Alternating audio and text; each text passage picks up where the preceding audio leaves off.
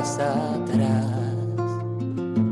Sacerdote, la vida pone en juego, pastores para el pueblo, un guía a la verdad.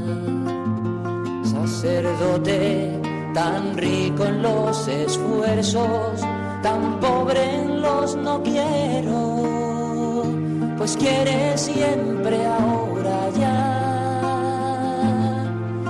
Comienza en Radio María, Sacerdotes de Dios, Servidores de los Hombres, dirigido por el Padre Miguel Ángel Arribas. En sus manos da el pan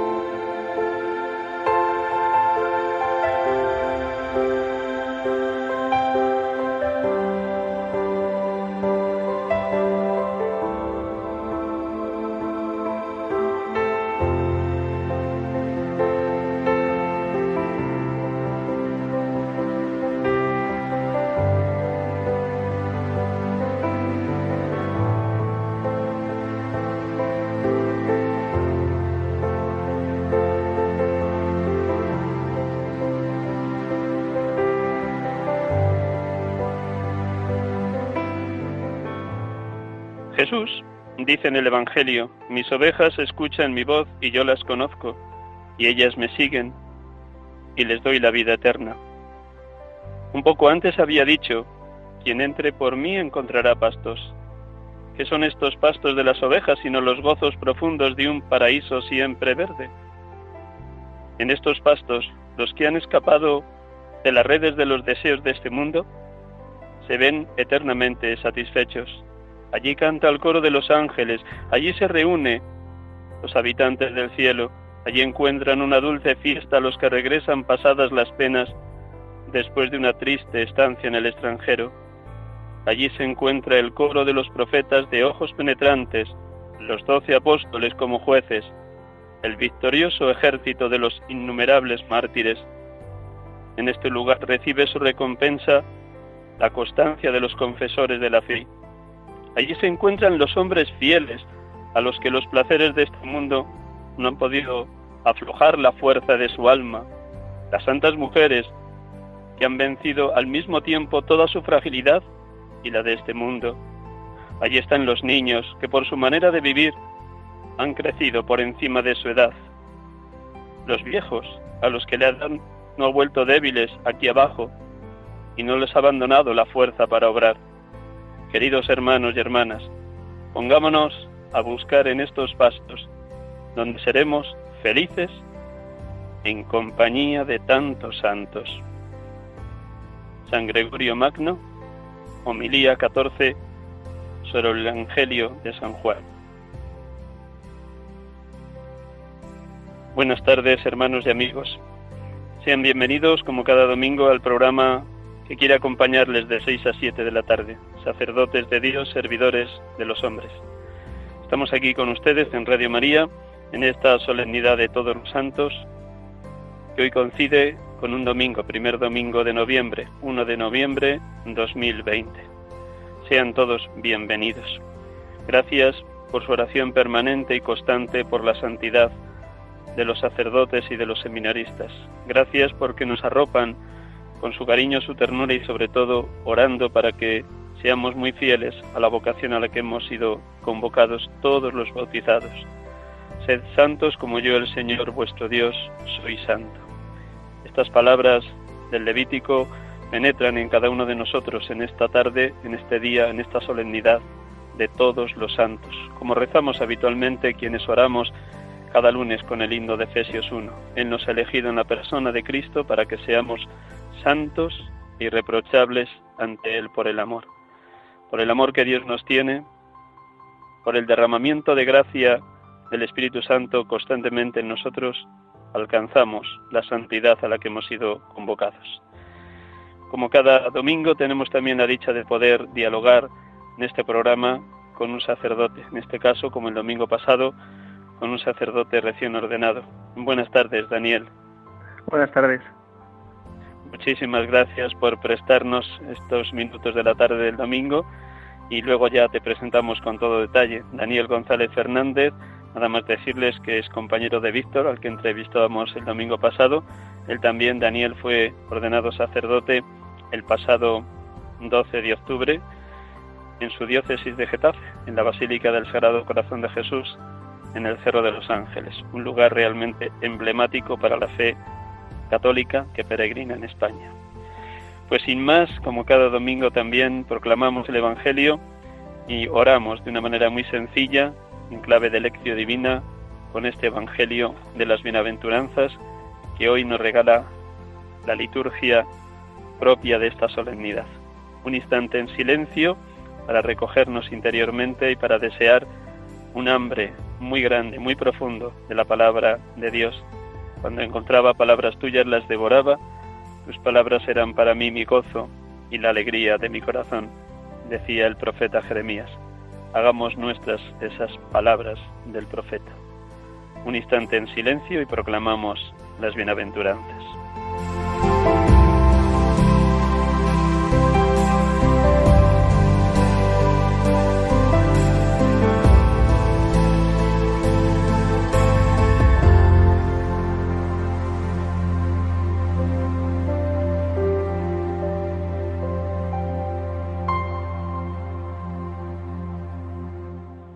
Del Evangelio según San Mateo.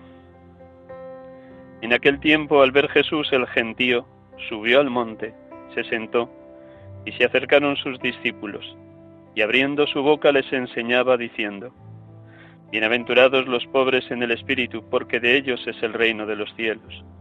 Bienaventurados los mansos, porque ellos heredarán la tierra. Bienaventurados los que lloran, porque ellos serán consolados. Bienaventurados los que tienen hambre y sed de la justicia, porque ellos quedarán saciados. Bienaventurados los misericordiosos, porque ellos alcanzarán misericordia. Bienaventurados los limpios de corazón, porque ellos verán a Dios. Bienaventurados los que trabajan por la paz, porque ellos serán llamados hijos de Dios.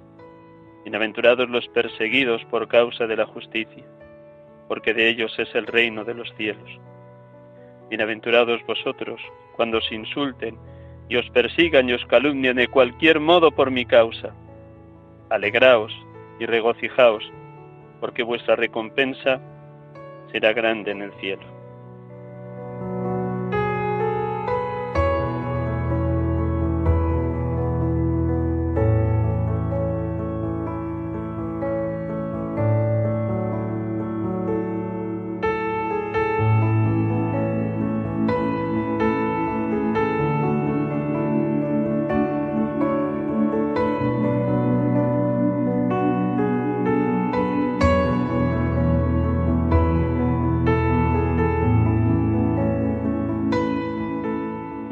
Alabado seas, Padre, porque podemos celebrar en este día la fiesta de la acción de gracias por todos los santos de la Iglesia.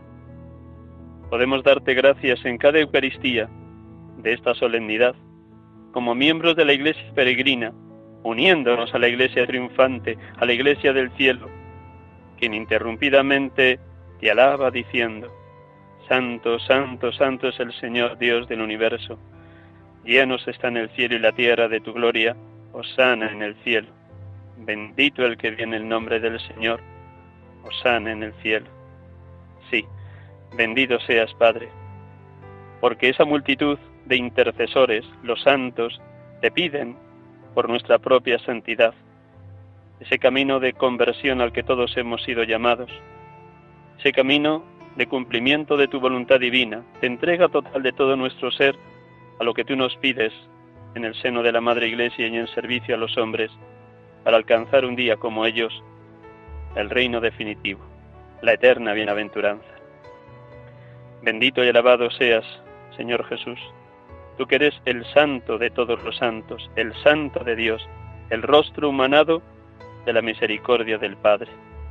Bendito seas porque nos llamas bienaventurados cuando somos pobres de espíritu, como lo era tu bendita Madre la Virgen María. Bendito seas, porque tú proyectas para cada uno de nosotros un plan de vida, para cada discípulo tuyo, y ese plan de vida son las bienaventuranzas. Camino de santidad, como nos dice el Papa Francisco.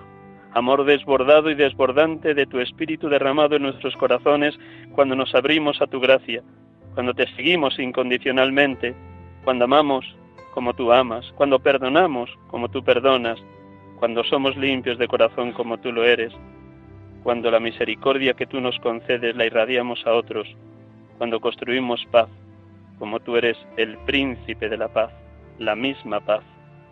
Gracias, Señor Jesús. Bienaventurado seas, Espíritu Santo, porque obraste maravilla en María, la llena de gracia, la bendita entre las mujeres, la santa entre todos los santos, la inmaculada, la elegida de Dios, la limpia de corazón.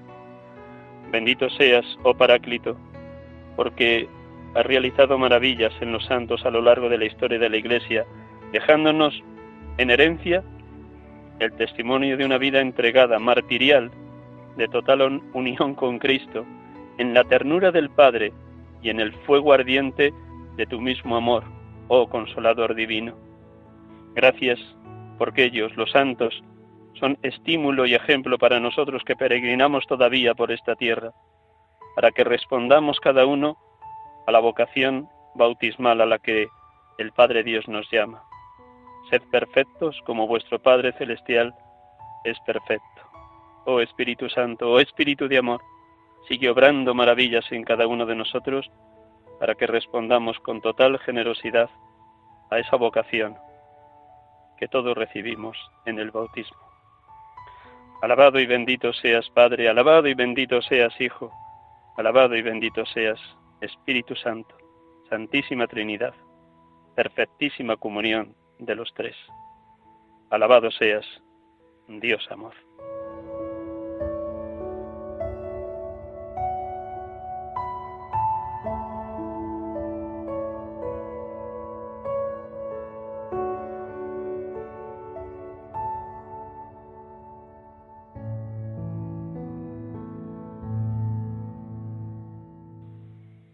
Les saludamos a todos ustedes, queridos oyentes de Radio María, aquí en este programa, sacerdotes de Dios, servidores de los hombres, en esta solemnidad de todos los santos, 1 noviembre 2020. Bienvenidos, de nuevo gracias por su oración, por la santidad de los sacerdotes y de los seminaristas. Gracias, un millón de gracias a todos. Y ahora ya sí, con todo tenimiento vuelvo a saludar a Daniel, Daniel González Fernández muy buenas tardes de nuevo. Buenas tardes. Bueno, pues con tu permiso nos vas a abrir tu mente, tu corazón y tu alma de par en par como sacerdote recién ordenado y seguro que se cumple en ti lo que dice nuestro Señor. De la abundancia del corazón habla la boca. Pues eso esperamos de ti. Mm, te presento muy brevemente para que nuestros oyentes te sitúen. Bueno, pues como he dicho al inicio, Daniel González Fernández es uno de los tres sacerdotes recién ordenados en la Basílica del Sagrado Corazón de Jesús en el Cerro de los Ángeles como sacerdote de la diócesis de Getafe, diócesis donde nació, donde creció en una de las parroquias de Alcorcón, ahora lo decimos, y donde se ha desarrollado también su etapa formativa en el seminario precisamente instalado allí, en el Cerro de los Ángeles. Nació en Alcorcón el 12 de noviembre de 1992. Va a cumplir dentro de unos días, dentro de 11 días, 28 años. Felicidades por anticipado, Daniel. Gracias. Estudió en Alcorcón en el Colegio de la Inmaculada, que regentan las misioneras seglares de Jesús Obrero. Y también se vinculó, a partir de los 11-12 años, en una conversión profunda, a la parroquia del mismo nombre, la Inmaculada, en Alcorcón. Desde los 15 años empezó a sentir su primera llamada vocacional. Se sintió siempre acompañado por el grupo de amigos que era su grupo parroquial. Nunca mejor arropamiento que los propios hermanos en la fe en esa etapa de la adolescencia y primera juventud. A los 18 años ingresó en el seminario de Getafe, era el 18 de septiembre de 2011. Me imagino que en la JMJ recién acabada, ¿verdad? Sí, efectivamente.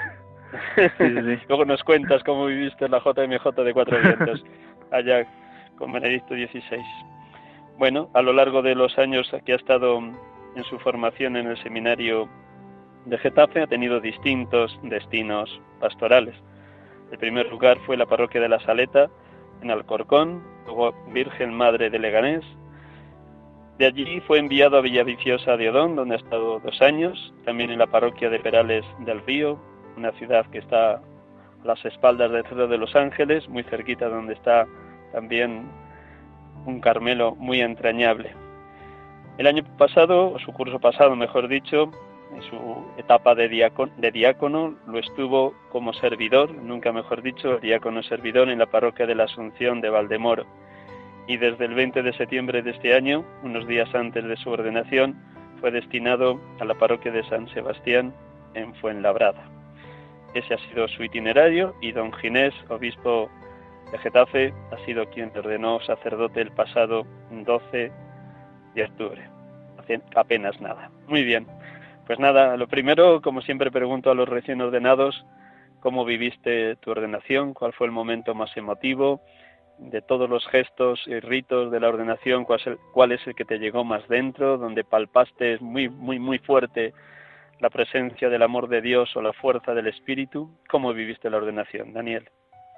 Pues la ordenación, la, la verdad es que la, la viví muy bien, muy bien, gracias a Dios, eh, muy centrado, eh, con mucho agradecimiento al Señor, con mucho, mucho agradecimiento. Y, bueno, yo creo que el momento que más, más me impresionó de toda la ordenación fue el momento de, de la imposición de las manos, primero, o sea, fueron dos momentos. Uno fue el de la imposición de las manos de, pues del obispo y de los sacerdotes, como esa acogida en, la comunión del presbiterio, ¿no? Y, de, como signo también de, pues de ese hermanamiento. Em, y también, pues el, el, siguiente momento, pues fue el de, el de la unción de las manos. Eh, cuando Ginés nos, nos ungió las manos con, con el crisma y, y, ¿no? y esa entrega, esa consagración total a Dios de que ya no me pertenezco, sino que que soy de Cristo y, llamado para, para darme a, a, los demás. Y, yo me quedé muy grabado pues con esos dos momentos, ¿no? De, el de acogida y el de, y el de la crismación de, de las manos. Cuando prometiste obediencia, prometes obediencia a mí y a mis sucesores, ¿eras consciente de renunciar a tu voluntad para vivir solo la voluntad del Padre a través de los distintos envíos de la Iglesia? Sí, sí, sí que lo era así. Y vamos, o sea, además, pues eso, recién, recién cambiada fue labrada, pero, pero bueno, más allá, pues también ese signo de, de comunión con el obispo que ya pues prometimos en, en el diaconado y que renovamos en la ordenación sacerdotal y, y vamos sí, sí, con mucha conciencia de pues de esa colaboración eh, codo con codo con, con el obispo, con el presbiterio y sí, sí, vamos, sí, sí, yo creo, yo creo que sí. Quizás en algunos momentos eh, es un misterio que, pues que me sobrepasa un poco, pero, pero vamos, yo creo que sí. Todo el misterio del ministerio sacerdotal nos sobrepasa a todos. Y llevo ya 35 años de ministerio sacerdotal, fíjate, Daniel. Hmm. Sigas con, con el triple de ilusión dentro de sí, por favor. años, te lo deseo. Sí, sí, por favor. Bueno, pues mm, también habrás vivido intensamente tus primeras misas, tanto en tu parroquia de origen, me imagino, la Inmaculada, como posiblemente en la parroquia de la Asunción de, de, Valdemoro. Es verdad que con todo este sistema del coronavirus pues habrás tenido que limitar mucho el aforo, pero ¿cómo viviste las primeras misas? Cuéntanos dónde pues han sido, cómo se desarrollaron y cómo lo vivieron pues tu familia también. Cuéntanos. Sí, sí, sí. Pues mira, efectivamente han sido tiempos complicados. eh, creo que ha sido muy original lo de que no solo hayamos sido ordenados en tiempos de pandemia, sino también en pleno estado de alarma en la Comunidad de Madrid. Eso fue, fue muy original de cara a la ordenación. Y, y todavía no he podido celebrar la Inmaculada. Voy a celebrar, o sea, mi parroquia todavía no he podido celebrar. Voy a celebrar el, el domingo que viene, el, el, domingo 8 por la tarde. Enhorabuena, qué bien. Te estarán esperando como agua al mayo los que fueron todos tus amigos y compañeros de itinerario nacional. Efectivamente. Estarán preparando algo magno, magnísimo. Vamos, yo, tengo muchas ganas. Ya, me, han mandado ya una foto de que hay una bandera blanca ondeando desde el tejado de la parroquia, pero, pero todavía no he tenido oportunidad de, de ir y voy el domingo que viene. Y, bueno, es verdad que, pues que al ser mi parroquia de origen, o sea, vamos, en mi mente eh, siempre había estado pues celebrar mi primera misa en lo que pues en lo que era mi parroquia y la, parroquia que me vio nacer y que me dio la fe pero pero cierto es que, que era que era un aforo muy limitado y, que efectivamente también estábamos al 30%, así que finalmente pues decidí hacer la primera misa en la Basílica del Corazón de Jesús, aquí del Cerro de los Ángeles. Em, ¿Al día siguiente de entonces? ¿O qué día ha sido? No, la, la, la, la, hice, la hice el sábado, el sábado 17 de octubre, si no me equivoco, creo que fue. Y fue el sábado siguiente de la ordenación, durante la semana eh, mis demás compañeros celebraron sus primeras misas y, yo la celebré el sábado 17 por, por la mañana en el Cerro de los Ángeles. Em, es verdad que es algo que nunca había pensado ni que estaba en, en mis planes, pero, pero al final pues también me pareció un, un, un, lugar muy significativo, ¿no? Pues porque también al final es donde he vivido eh, en, este, en, en el Cerro, pues donde he vivido todo mi seminario, donde también he sido ordenado y, al final pues por cuestiones de, aforo, etcétera, pues la hice en el Cerro de los Ángeles y la verdad es que fue un momento pues muy especial, muy especial pues pues estar con, con, con, mi familia, con mis amigos, con tantos sacerdotes, con el seminario, ¿no? O sea, al final vas viendo, vamos, la experiencia que he tenido ahora de la ordenación es ir viendo pues esa fidelidad de Dios y cómo Dios siempre pues ha ido, ha ido cumpliendo sus promesas en mí, ¿no? Que pues que al final, a pesar de las infidelidades, a pesar pues de tantos baches en el camino, a pesar de pues de un montón de cosas, pues he ido viendo pues esa, esa promesa de, del Señor en, en, mi vida y también pues esa transformación por el amor y ese milagro pues que Él ha ido haciendo conmigo.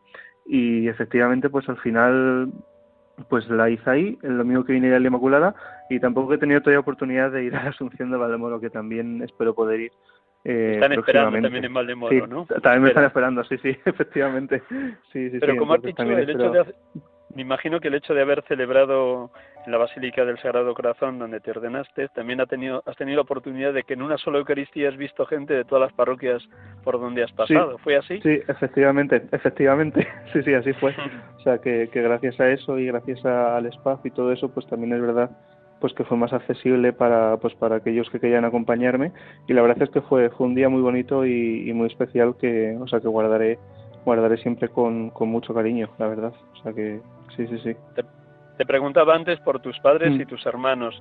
Ah, por un lado lo que tú lo que tú seguro que con una mirada de fe vistes en, tanto en la ordenación como en la primera misa cuando les contemplabas pero por otro lado, si es que se atrevieron, no lo sé, se atrevieron a compartir, a abrirte su corazón, a verbalizar cómo lo estaban viviendo. Las dos cosas, lo que tú viste cuando estaba siendo ordenado o en la primera misa y lo que ellos te compartieron. Cuéntanos.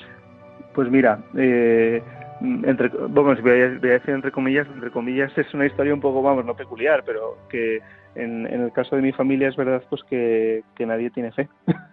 o sea, que no ninguno ninguno tiene fe, vamos, o sea, vamos, es verdad que también la fe me la han transmitido ellos, porque han sido ellos los que me han bautizado, han sido ellos los que pues me han llevado a la catequesis de comunión, etcétera. Eh, pero es verdad que, que yo me fuese al seminario eh, fue un golpe muy duro en, en mi casa y, en mi familia, ¿no? Para mis padres y, para mi hermana. Tengo una hermana más pequeña que nos llevamos cinco años em, y es verdad pues que fue fue un shock muy grande que, que no se esperaban y que y que no contaban con ello, ¿no? Em, entonces cuando cuando yo me fui pues es verdad que ellos lo pasaron muy mal, muy mal y fue un sufrimiento muy muy grande para ellos cuando entré al seminario pero porque tampoco entendían, ¿no? Ellos reconocían pues que no entendían que era esto de que Dios te llamase o que era esto de la vocación y, es verdad pues que poco a poco también yo he ido viendo pues esa transformación en, en mis padres, en mi hermana, pues en, en, mi familia, ¿no? O sea, yo al principio pues de causar mucho rechazo y, y, que poco a poco ellos también han ido conociendo el seminario, lo que era el seminario. Quizás ellos al principio se pensaban que el seminario era como algo eh, frío, serio, oscuro, algo así como una imagen de un claustro monacal, ¿no? Eh, algo así, pero, pero es verdad que poco a poco ellos también fueron conociendo al seminario, viniendo a los diferentes eventos que había.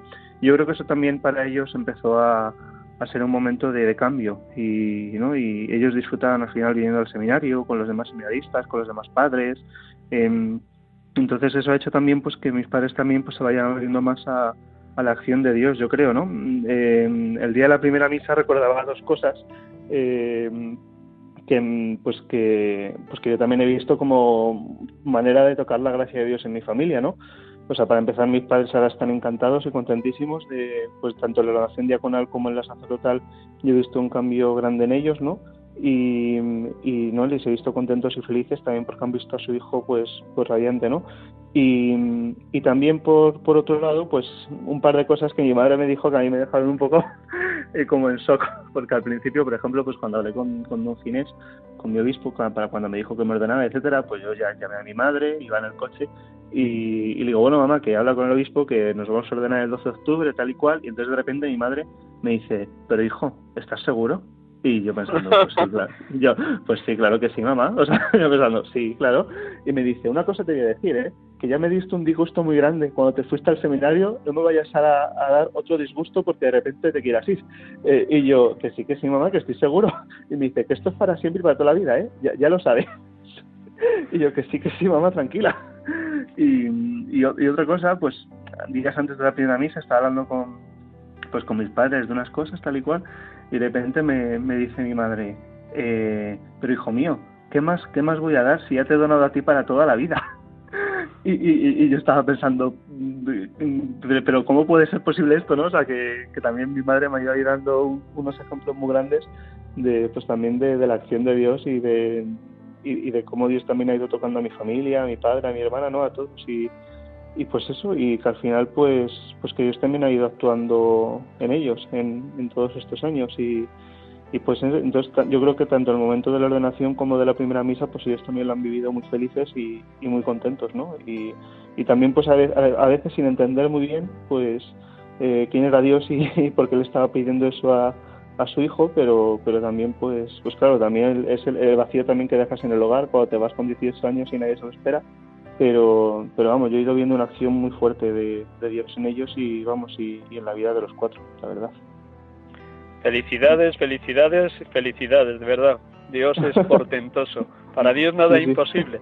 Por eso te voy a pedir que nos hagas un breve relato de tu vocación ¿Cómo es posible que en una familia que sí era creyente, que te llevaron a bautizar a la primera comunión, pero que en el momento de incorporarte tú a la parroquia de la Inmaculada de Alcorcón, ellos mmm, al menos se declaran indiferentes o lejanos a la fe, y sin embargo el grupo o la parroquia o los sacerdotes son, me imagino, el instrumento del que Dios se sirvió para suscitar en ti el sacerdocio. Cuéntanos qué pasó entre tus 12 y tus 18 años.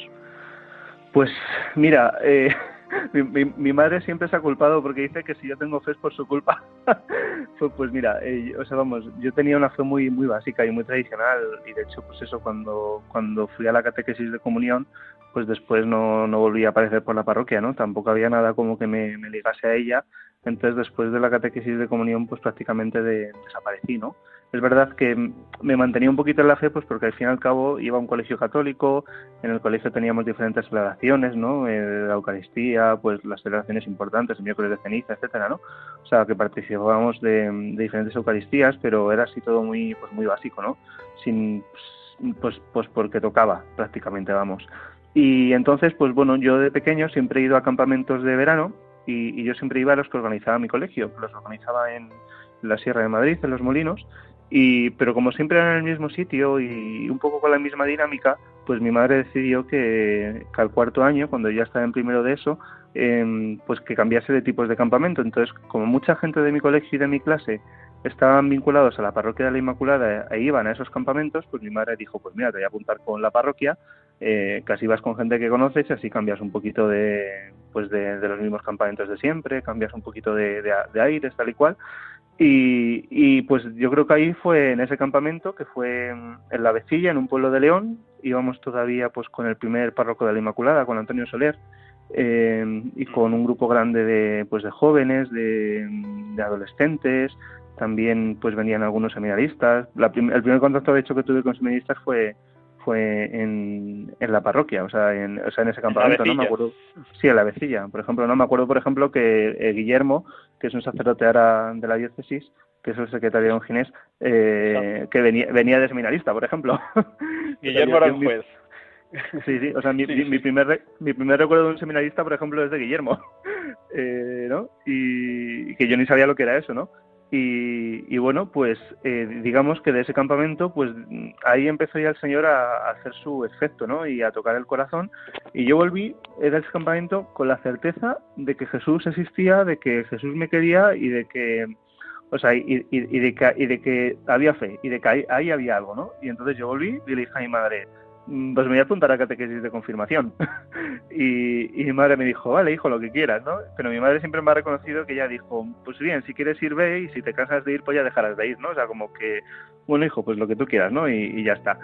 Y, y, y después, pues ahí es verdad que la parroquia, pues digamos que a mí, o sea, la parroquia yo diría que para mí ha sido pues salvación, y, milagro del amor de Dios, ¿no? O sea, que, gracias a que yo fui a ese campamento y empecé a ir por la parroquia, pues no solo empecé a ir a un grupo de confirmación, sino que también fue un sitio donde empecé a encontrar pues mi grupo de amigos, donde empecé a encontrar mi lugar, donde empecé a encontrar pues mi casa y, donde empecé a encontrar pues pues el hogar, ¿no? Y, y ese amor del Padre y, sentirme pues ese hijo amado y, y digamos pues que yo, o sea, yo siempre diré que, que, si hoy tengo fe y de que si estoy en la iglesia y de que si soy sacerdote, pues es en parte gracias a, mi parroquia y gracias a que me encontré en la parroquia con un grupo de amigos donde, donde ser yo, donde caminar juntos en la fe, donde, donde ellos también me fueron presentando a, a Jesús y, y, entonces pues en, en, en ese seno de, de, de, la familia de la amistad, ¿no? que pues quedábamos en verano a diario, nuestro punto de encuentro era siempre la parroquia o el banco de enfrente de la parroquia, ¿no?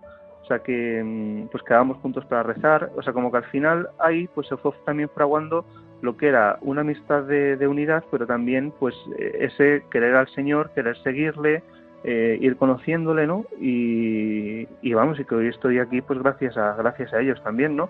También es verdad que es un grupo un poco, siempre digo un poco peculiar, pero no sé cómo denominarlo, porque es verdad pues que ellos tienen el seminario, o sea, yo entré al seminario, hay otras tres que son religiosas en, en el Instituto Jesu Comunio, y, y, bueno, pues que en ese sentido también he podido tener un grupo de amigos un, poco peculiar, pero que también ha sido pues un también nacer juntos, eh, algunos en la vocación, ¿no?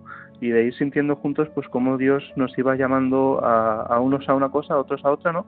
Y, e ir viendo pues cómo Dios iba haciendo su obra. Y recuerdo pues que a lo mejor cuando tenía pues 15 o 16 años empecé a sentir pues esta esa, intuición de que el Señor me iba pidiendo como, como algo más, como algo más.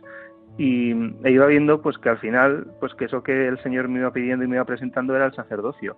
Vamos, recuerdo uno de los días sentado en, en el banco de mi parroquia, mirando al sagrario y, y como que sentía nacer muy fuerte del corazón pues que el Señor me estaba llamando llamando a eso, ¿no? Que me estaba llamando a ser sacerdote y así fue un poco como empecé también el camino del, discernimiento y el camino de pues de ver qué es lo que Jesús quería y no y pues pronto con mis amigos también pues como con algunos seminaristas con, con el introductorio del seminario pues fui conociendo lo que era el seminario lo, lo que era este sitio no y, ahí fui viendo pues que el Señor realmente era lo que lo que quería en mi vida, ¿no? Y, yo pensaba, pero es que es imposible, porque además soy bastante cafre con los estudios, siempre se me han dado bastante mal. Em, o sea, yo decía, si es que es imposible.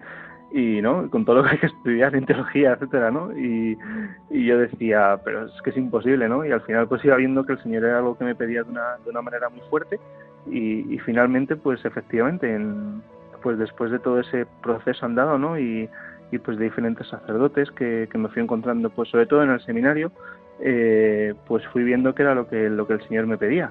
Y así fue pues como entré en el seminario en septiembre de, de 2011 em, fue efectivamente después de dime. Sí cuéntanos mm, como ya tenías decidida la entrada en el seminario y como ya habías dicho sí te habrías entrevistado varias veces con el rector me imagino Seguro que fue para ti también como un aldabonazo, como una ratificación de tu vocación, la JMJ de Madrid.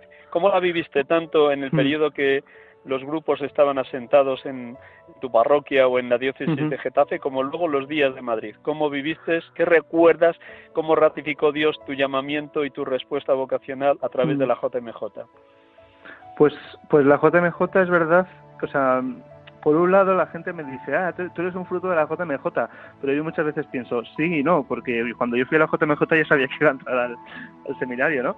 Eh, pero pero es verdad que a mí la JMJ pues me ayudó mucho pues, como yo ya sabía por ejemplo que iba a entrar al seminario pues el rector por ejemplo pues no, nos invitó a ir a por ejemplo a la Eucaristía que, que, hizo el Papa en la Almudena con, con seminaristas sacerdotes y consagradas no eh, entonces por ejemplo pues pude participar de, esa Eucaristía en la Almudena.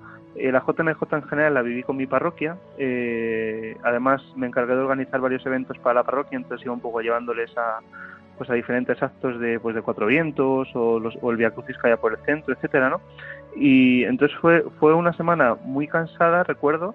También a la vez eh, o sea bueno yo, ese verano tenía tres para septiembre que tenía que aprobar eh, entonces eh, iba por las mañanas a un colegio de verano, por las tardes iba a actos de la JMJ, digamos que fueron días muy intensos, pero, pero muy agradecidos, ¿no? O sea, que yo viví realmente como, hijo de la iglesia, como, Mm, como, como, miembro de la iglesia no me, llama mucha atención pues ver cristianos de, tantas partes y, también pues como ratificación de la vocación no que era lo que el señor me pedía. Muchas veces he dicho que hay una frase que tengo grabada eh, pues de esa, de esa no, yo no, recuerdo si fue de la vigilia por la noche de la misa del domingo pero que Benedicto XVI nos decía a los jóvenes se preguntarán por el secreto de vuestras vidas y, y es una frase pues que yo creo que me ha acompañado durante todo el seminario. Y, que efectivamente yo pensaba, se preguntarán por qué de nuestras vidas y es como algo que, me ha alentado mucho pues a decirle que sí al Señor, a querer vivir la fe pues de una manera radical, a, querer estar en Él, eh, a, a, ser pues de verdad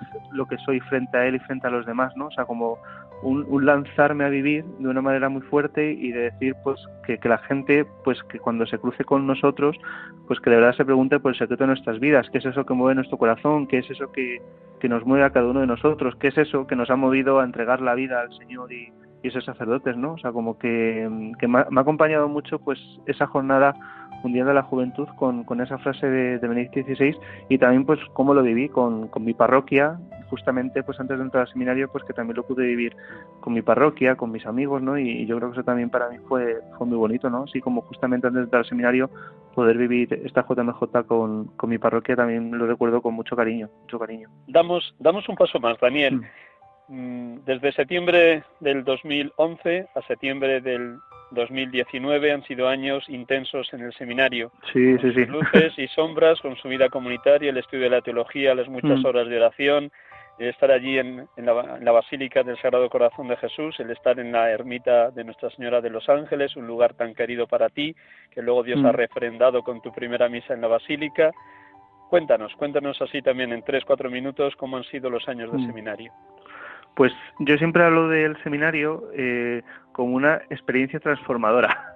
Eh, o sea, para mí el seminario ha sido principalmente eso, una experiencia transformadora del amor de Dios y de toda mi vida. O sea, mm, de cuando llegas al, seminario siendo prácticamente niño, ¿no? Eh, ¿no? Diciendo, Señor, enséñame porque soy niño, y, ha sido, o sea, ha sido años como efectivamente has dicho de, luces, pero también de sombras, ¿no? Y también, pues de, algunas veces decir esto no tiene ningún sentido, de ponerme delante de, mi espiritual y decirle, mira, que es que yo creo que Dios ha equivocado conmigo, que no, que yo, que yo no tengo vocación, ¿no? y cosas así, y ver pues como otros incluso han luchado por mi vocación en momentos que incluso yo, yo mismo me la creía, pero pero pero es verdad que para mí el seminario ha sido como una experiencia transformadora. Eh, o sea, de, ponerme delante de Dios, de ver toda mi vida delante de Dios y, de dejarme transformar por Él. O sea, para mí el seminario ha sido, o sea, literalmente un antes y un después en mi vida, no solo por la experiencia formativa de, pues, de lo que es para ser sacerdote, sino también por todo lo que ha supuesto en mi propia vida personal, de, de enfrentarme a cruces, de enfrentarme a, pues incluso a heridas, o sea, ha sido como, como que el Señor ha ido cogiendo cada parte de mi vida y, como que me ha dicho, dámela porque quiero transformarla, porque quiero sanarla, porque quiero curarla, porque quiero que todo tu corazón sea mío.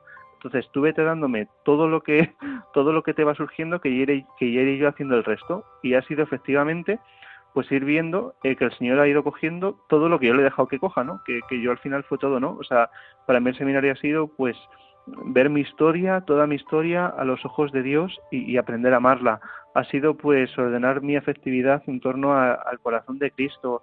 Em, ha sido también pues tener esa experiencia de comunidad y, de ser consciente pues de que la fe no la podemos vivir solos y, el sacerdocio tampoco. Entonces ha sido pues también profundizar mucho en, en, la comunidad sacerdotal, en la comunidad del seminario y, y, también pues crear verdaderas amistades y amistades fuertes, o sea, amistades fuertes que, pues que me han ido conduciendo, ¿no? Y, no sé, o sea, de mis mejores amigos surgen pues ahora mismo en el seminario, ¿no? Y son pues con los que camino en el sacerdocio, con los que me apoyo, los que me ayudan a, más a seguir a él, ¿no? O sea, ha sido una experiencia muy fuerte. Y también ha sido una experiencia fuerte pues a, a, nivel estudios, ¿no? O sea, yo, o sea, vamos, es verdad que he tenido unos estudios de teología un poco atragantados, era consciente cuando llegué al seminario, em, pero es verdad pues que también he ido viendo milagros en mí, ¿no? De que ni yo mismo pensarme que iba a probar y, y hasta las tesis las había aprobado la primera sin yo ser, sin yo darle un duro, ¿no? Pero, eh, o sea, me refiero que, que ha sido ir viendo, pues,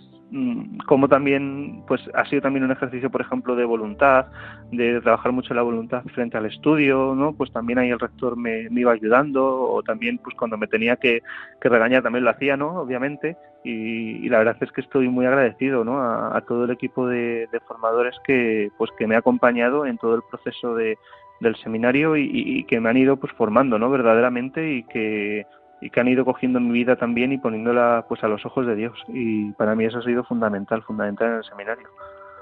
Qué maravilla porque has hecho una síntesis maravillosa de lo que tiene que ser la formación en un, mm. en un itinerario formativo de un seminarista, la parte humana curando heridas y madurando como persona en una transformación total, la parte espiritual una experiencia de Dios que te ha calado hasta lo más profundo y ha ratificado tu sí, la vida fraterna, de encontrar hermanos con los que has crecido, has compartido la vocación, la experiencia de Dios, la tarea pastoral, el sí de cara a la ordenación, pero también vamos a, entrar un instante, aunque sea nada más un par de minutos o tres, Dios ha puesto a lo largo de tu vida mm, un montón de sacerdotes, por un lado el rector, el formador, los directores espirituales del seminario y los distintos párrocos que te han acompañado, al menos pastoralmente, en las pequeñas experiencias pastorales por las parroquias por donde has pasado. Empezando por la Inmaculada, empezando por Antonio Soler, que ahora está de misiones, y seguro que de vez en cuando también echas una mirada de cómo él ha dicho un sí para irse lejos. Mm, ¿Qué, te ha enseñado Dios a través de los hermanos sacerdotes que, ha puesto en tu camino?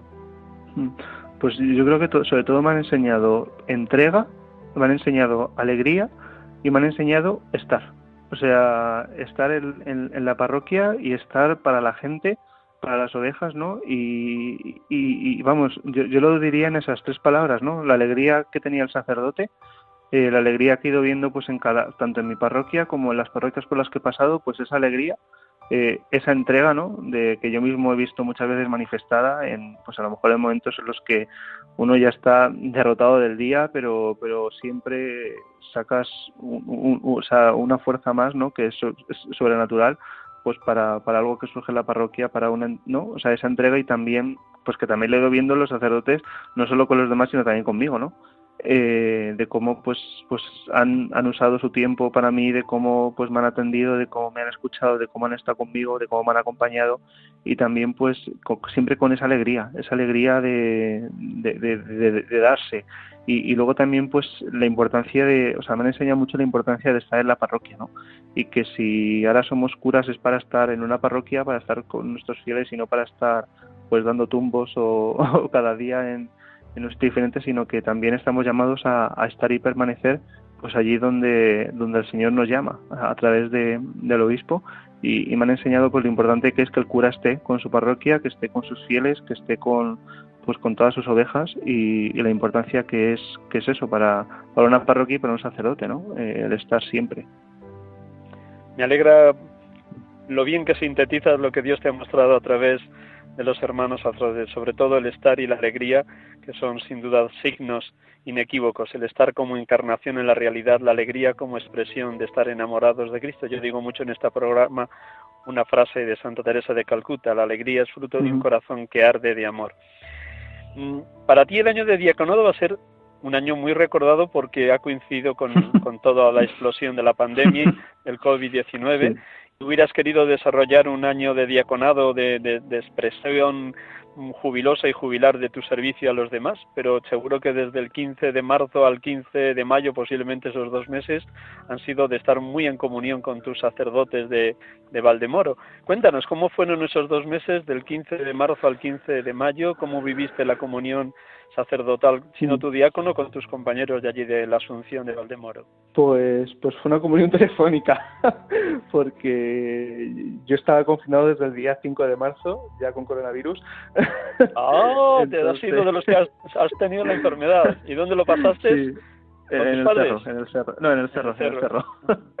sí, sí, sí. O sea, yo, yo el curso pasado de diaconado, pues, pues vamos, los tres, los cuatro diáconos eh, hemos estado viviendo en, en las residencias sacerdotal del Cerro de los Ángeles mm, y es verdad, pues que siendo clero de Valdemoro era inevitable ponerse, coger el, el, el, virus, ¿no? Pues porque allí, no sé, o sea, que, que, es verdad que allí ha sido un pueblo muy golpeado por, por el COVID y, y es verdad, pues que yo me puse malo el 5 de marzo, antes de que se decretase el estado de alarma y todas esas cosas, pues ya me, me autoaislaron aquí en, en un edificio que teníamos aparte, con otros dos o tres que también estaban malos. Y entonces, bueno, pues cuando yo me recuperé un poco y empecé a tener un poquito más de fuerza fue cuando se decretó el estado de alarma. Entonces ya, ya no me pude mover de aquí. y entonces los dos meses de confinamiento pues ha sido desde el Cerro de los Ángeles, que también ha sido una forma nueva pues de vivir el diaconado, porque por un lado... Eh, o sea, yo siempre he dicho que el, COVID no ha sido un tiempo de pausa en nuestro diaconado, sino que también ha sido un tiempo pues de, de entrega diferente, ¿no? Por un lado, pues mm, siempre intentaba estar en contacto pues con mucha gente de la parroquia, iba llamándoles también con pues con los curas de allí también estábamos en contacto. También pues por ejemplo eh, tuve que o sea me encargué de una manera muy fuerte por ejemplo de, de desarrollar toda la atención y reparto de caritas de nuestra parroquia que ha sido mucha pues desde aquí desde el cerro no trabajando mucho con el teléfono y, y a través vía internet y, pues eso, llamando mucho y citando para repartir alimentos, ¿no? Porque durante la pandemia yo creo que hemos atendido como a más de 100 familias eh, de, de, Valdemoro. Entonces también así un poco coordinar todo eso y vivir esa comunión pues también de una manera nueva a través de la residencia sacerdotal, porque aquí, o sea, en, en dos edificios aislados, por un lado el seminario y por otro lado la residencia sacerdotal, pues aquí nos quedamos 12, 12 sacerdotes y diáconos y entonces también ha sido una forma nueva pues de vivir la, la comunión eh, presbiteral aquí en, en, en, la residencia sacerdotal del Cerro, ¿no? Y, y, al final ha sido pues una experiencia muy buena y, muy bonita de, de, comunión, ¿no? También pues también reconozco pues que también ha habido momentos de tensión, momentos de sufrir pues por mi pueblo, ¿no? Y, y de ver pues cómo en Valdemoro pues se estaba muriendo mucha gente, mucha gente además de pues de mi parroquia, que al fin y al cabo era la, la del centro del pueblo, entonces la que mayor eh, número de población mayor tiene. Y, y, todo eso ha hecho pues que sea pues eso en, con, un, con un corazón un poco dividido en, en dos partes, muy pendiente pues de cómo se desarrollaba todo en Valdemoro y también pues pendiente aquí de, de la comunión. También nos encargó el obispo empezar a retransmitir desde el canal de la diócesis de una manera como oficial eh, la Eucaristía diario, todos los oficios de, Semana Santa, que los hemos vivido aquí junto con el obispo y junto con el seminario. Entonces ha sido pues una experiencia muy novedosa, que de hecho ninguno contábamos con ella, pero que al final pues ha tenido mucho fruto, sobre todo de, entrega y, y, de oración, ¿no? Por ejemplo, pues nos propusimos que una de las cosas que había que hacer en la casa era rezar sobre todo por todo esto. Entonces todas las tardes teníamos un rato prolongado de, de adoración que íbamos cubriendo por turnos, pasábamos juntos y, al final pues ha sido una experiencia muy buena también pues de, fraternidad sacerdotal que a la vez intercedíamos pues por, por todos nuestros pueblos, ¿no? Porque al fin y al cabo pues aquí hay varios curas, algunos son de Getafe, otros de Valdemoro, otros de, o sea, de Leganés, o sea que al fin al cabo pues aquí, desde aquí estábamos también pues muy pendientes todos de cómo se iban desarrollando los acontecimientos en, en nuestras parroquias. Vamos a mirar hacia el futuro un, un poquito. Eh, la diócesis de Getafe es posiblemente la diócesis en cuanto a la población más joven de toda España, eh, una población también eminentemente venida de fuera, tanto de las regiones o de las autonomías de nuestra querida España, pero también muchísimos hermanos y hermanas venidos de todos los lugares del mundo. Y a la vez también posiblemente sea la diócesis de España con, con una media de, de edad de los sacerdotes más joven porque sois muchos los sacerdotes que por fortuna habéis sido ordenados el día 12 de octubre, mm. desde que la diócesis es diócesis, en el Cerro sí. de los Ángeles. ¿Qué retos ves que tiene la diócesis de Getafe, la parroquia de San Esteban de Fuenlabrada Mm, ¿Cómo ves tu futuro en una sociedad, por un lado, hambrienta de Dios, pero por otro lado, muy indiferente a lo religioso? Mm. Pues, pues mira, ahora mismo eh, en, San Esteban de, de llevo un mes, por lo cual estoy aterrizando y estoy también aterrizando en, lo que es ser cura, ¿no? Porque es verdad que, pues, que llevamos ordenados desde el día 12 y, también estoy aterrizando. Pero, pero yo ahora mismo, mm, o sea, lo, lo, que veo claro es, pues quizás lo que, lo que te he dicho antes. Por un lado es, pues mostrar el rostro de Cristo resucitado eh, tal y como somos, o sea, con, con lo que somos, con nuestros gestos, con nuestras acciones, con, con, nuestras pequeñas obras, pero como ser siempre, pues ese reflejo del resucitado, ¿no? Que estamos llamados a ser, eso por un lado. Y por otro lado, pues también lo que te decía antes, que en, toda, en toda mi experiencia pastoral y también de los curas he aprendido a estar. Entonces, mm, creo que, una de las formas de mostrar ese rostro del resucitado es estar, estar en, con tu pueblo, estar con tu gente y, también, pues, de vez en cuando incluso salir a pasear para que la gente vaya viendo un cura por la calle, aunque a veces, pues, te miran un poco extraño, pero, mm, pero es verdad que, creo que tenemos que mostrar a Cristo de una manera, pues, muy real y, y muy sincera, ¿no? O sea, y, al fin y al cabo, pues mostrar a través de la caridad, a través pues de, de, las cosas que el Señor nos vaya permitiendo hacer, pues como ser esa imagen de la Iglesia, pues que yo creo que por desgracia muchas veces está como como viciada, ¿no? O que, o que muchas veces pues la gente no, no quiere terminar de ver bien. Y entonces yo creo que mm, tenemos que ser pues fieles y, reales con, con, lo que somos y, mostrar pues al, al resucitado, ¿no? Y, mostrar el amor de Dios a, a los demás. Y, y, vamos, o sea, a mí lo que me ha salvado es que me han presentado a la iglesia y me han presentado eh, el amor de Dios, ¿no? Y, yo creo que, al fin y al cabo pues tenemos que mostrar pues esas dos cosas, la grandeza de, de lo que es ser iglesia y la grandeza de, del amor de Dios, de un Dios que, que nos ama, de un Dios que, que ha dado la vida por nosotros y de un Dios que de verdaderamente es nuestro Padre y nosotros somos sus hijos. Y, y es verdad pues que luego pues cada lugar de la diócesis mm, tiene una realidad totalmente diferente, ¿no? o sea, no, no es lo mismo pues por ejemplo ser cura en Valdemoro que ser cura en Fuenlabrada, son dos, o sea, son dos mm, ciudades que es que son totalmente diferentes, ¿no? Pero en cada una de ellas creo que lo esencial es que seamos pues sacerdotes de Cristo, que seamos de Cristo y, y, que mostremos su amor, como, como vayamos sabiendo y como el Señor nos vaya nos vaya mostrando, ¿no? O sea, y, es estar en las parroquias y, al servicio de la gente y, de los demás. Daniel, es una maravilla escucharte y doy gracias a Dios por tu vocación, por tu ministerio, por tu recién ordenación, porque realmente se nota que, que está ardiendo tu corazón en el fuego del Espíritu. Y mira, fíjate, Dios lo ha puesto así. La, la oración con la que suelo terminar eh, habla precisamente del resucitado y es un texto de San Manuel González, el obispo del uh abandonado. Así que antes de despedirte, escuchas esta, estas palabras, más que oración, palabras hablando del resucitado de San Manuel González y luego despidiendo a la gente, te despido también a ti. Un instante en silencio para escuchar a San Manuel González precisamente hoy en el día de la solemnidad de todos los santos.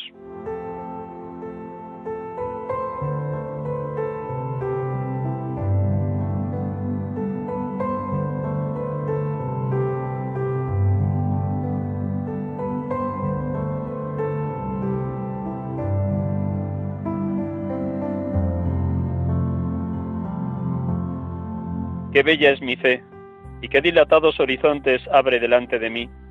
Mientras yo viva en la gracia de mi Señor resucitado, yo y todo lo mío nos disponemos para no morir eternamente. Solo la virtud de Jesucristo que dio la vida a todo lo que vive es la que puede dársela a lo que ha perdido. Qué alegría siente mi corazón en decir, yo no estaré siempre muerto. Después de un poco de sueño de sepulcro, yo viviré siempre. Vivir siempre, sin volverse a morir. Y vivir viendo a mi lado a Jesucristo que contempla gozoso en mí el buen fruto que dio la semilla que Él sembrara en la tierra de cardos y espinas. Y vivir siempre junto a los amigos y queridos de mi corazón, que también comunicaron con Cristo. La muerte con resurrección es tan esperanzadora y tan amable, San Manuel González. Hermanos y hermanas, hemos estado aquí acompañándoles en Radio María en esta tarde de domingo, de 6 a 7, como cada domingo, sacerdotes de Dios, servidores de los hombres. Hemos tenido la dicha de poder dialogar en esta tarde, escuchar un corazón ardiente en el fuego del Espíritu de Daniel González Fernández, sacerdote de la diócesis de Getafe, recién ordenado el pasado 12 de octubre en la Basílica del Sagrado Corazón de Jesús en el Cerro de los Ángeles. Daniel, muy, muy, muy muchísimas gracias, de verdad, de corazón. gracias a ti, de verdad, gracias. Y vamos a pedir a los oyentes que recen por ti, por, por tus otros dos hermanos que fuisteis ordenados presbíteros el pasado día 12. Así que gracias, que sea un año muy hermoso en San Esteban de Fuenlabrada. Muchas gracias. Y a todos los demás oyentes, pues muchas gracias por su escucha. De nuevo, gracias por su oración en favor de los sacerdotes, en este caso en favor de Daniel. Y hasta el próximo domingo, si Dios quiere. Aquí les, les esperamos con la gracia de Dios, sacerdotes de Dios, servidores de los hombres, que Dios les acompañe toda la semana. Feliz semana a todos.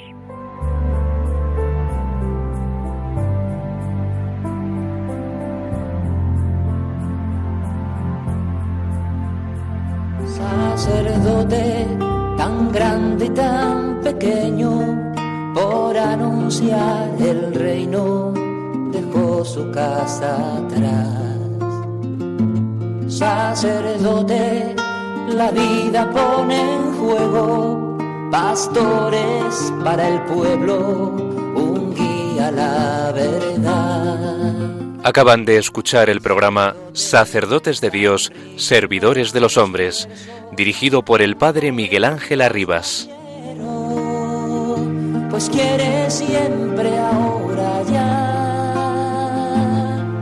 pastor, con el buen pastor, al pie de la cruz, con el que está en cruz, lámpara de luz, en la oscuridad, en sus manos da el pan de vida. Pastor, con el buen pastor, al pie de la cruz, con el que está en cruz, lámpara de luz, en la oscuridad, en sus manos da